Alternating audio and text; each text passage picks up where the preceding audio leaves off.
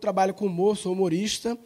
Mas eu não queria falar do humor que eu faço, queria falar de usos práticos que é possível utilizar humor no dia a dia para quem não trabalha com humor. Qualquer um pode utilizar humor no seu dia a dia para alguns fins bastante práticos. Primeiro ponto, como humor é uma grande ferramenta para a mudança de, de, comportamento.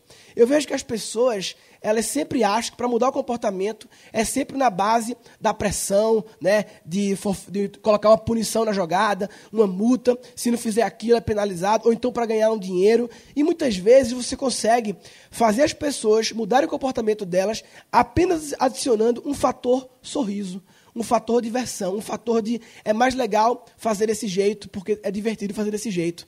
E você não precisa ficar é, sempre relacionando dinheiro com a história. Né? Tem um caso que foi feito que, em vez, de, em vez de multar as pessoas que ultrapassam o sinal vermelho, todo mundo que ultrapassava o verde, a placa era marcada e concorria a um sorteio no fim do dia. Ou seja, em vez de punir quem faz errado, por que não beneficiar quem faz certo? Né? Então, esse é o primeiro ponto que eu queria falar é, o humor como ferramenta para mudança de comportamento. Isso pode ser aplicável tanto no nível grande, como no nível da prefeitura de governo, como numa empresa, como também na sua casa com seus filhos. Né? É, o segundo ponto é baseado num trabalho que eu fiz em 2011, é, entrevista com o estagiário. Foi um vídeo que eu fiz em que eu interpretei um estagiário que fazia o estereótipo daquele estagiário no lado pejorativo da história, ou seja, aquele estagiário que faz besteira, que faz tudo errado, né? que finge estar fazendo alguma coisa para ninguém mandar ele fazer nada porque está fazendo alguma coisa, entendeu? Era esse cara. Os RHs, professores e consultores começaram a usar esse vídeo como uma ferramenta educativa, porque através do humor ele fala o que não é para fazer, mas consequentemente passa a mensagem do que é para fazer. É para fazer o oposto do que eu faço. A mensagem é essa. Isso vem, na verdade, falar o segundo ponto, que é o humor como ferramenta para entrega de conteúdo. Né?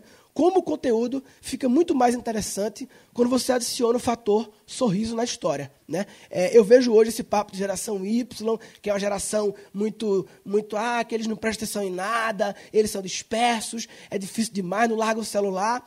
E ficam criticando os jovens, e eu sempre penso assim, será que eles são dispersos ou seu conteúdo que é chato? Será que o mundo não mudou e você continua dando conteúdo, entregando conteúdo de uma forma tão chata que o jovem hoje em dia mudou e não aguenta mais? Então, não é ele que tem que mudar. Ele é o futuro, você que é o passado. Você que entrega conteúdo de forma errada tem que se adaptar a esse jovem, não querer mudar todos os jovens de uma geração nova, entendeu? Eles têm mais ferramentas tecnológicas, ok, maior probabilidade de dispersão, ok, mas se você entregar conteúdo de forma interessante, não tem que ser cômica, incrivelmente engraçada, basta ser um pouco mais interessante, despertar um pequeno sorriso, né? Isso também não foi eu que inventei, lógico, né? Na verdade, a gente já, todo mundo já teve um professor que dava aula show, esse aqui é o Pachecão, um dos mais famosos do Brasil, dá muitas palestras por aí. Todo mundo teve aquele professor que usava música, né? Que fazia as piadas, que fazia as analogias interessantes e tal. Bem, eu, como comediante, no mundo da comédia, a gente usa o humor como fim. Lógico, né? O humor é o fim, é o que a gente entrega para as pessoas. Se para pensar, um professor como o Pachecão, que faz uma aula interessante, ele trabalha na educação, o conteúdo para ele é o fim. Ele tem que entregar conteúdo, mas ele usa o humor como meio.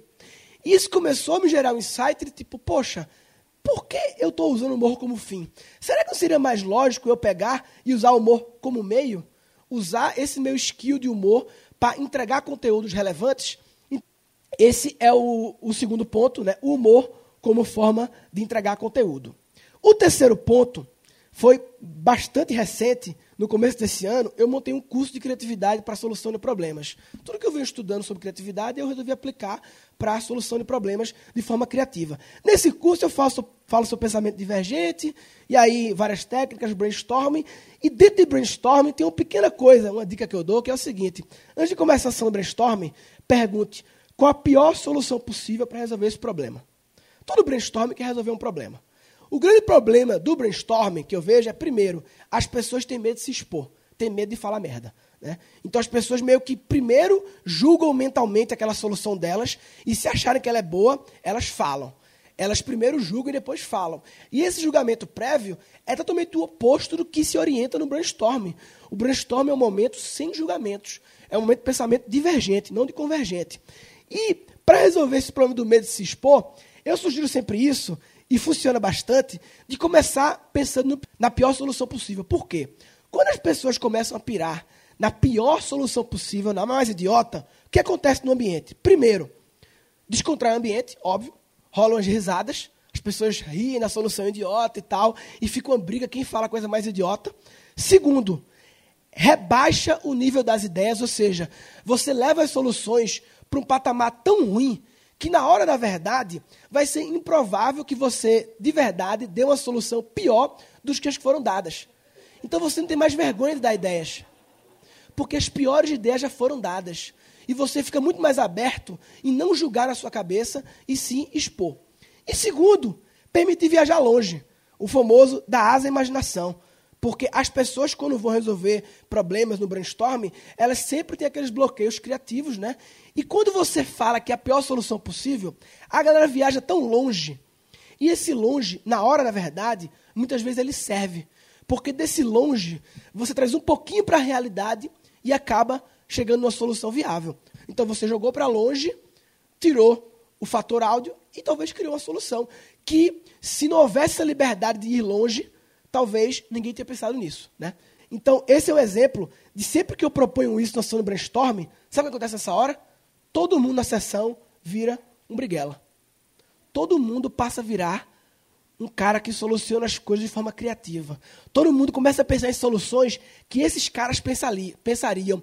Algumas meio do mal, outras mais para o bem, umas mais viáveis, outras malucas demais, mas todo mundo vira um briguela nesse momento. E o que era o Briguela? Era um arquétipo da comédia cuja característica era exatamente a malandragem. Ele sempre resolvia problemas de forma criativa. Né? Beleza. Então, esse é o terceiro ponto.